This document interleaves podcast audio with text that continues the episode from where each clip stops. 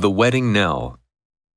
There is a certain church in the city of New York which I have always regarded with peculiar interest on account of a marriage there solemnized, under very singular circumstances, in my grandmother's girlhood.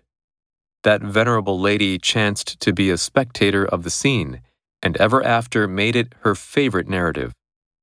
Whether the edifice now standing on the same site be the identical one to which she referred, I am not antiquarian enough to know, nor would it be worth while to correct myself, perhaps of an agreeable error, by reading the date of its erection on the tablet over the door.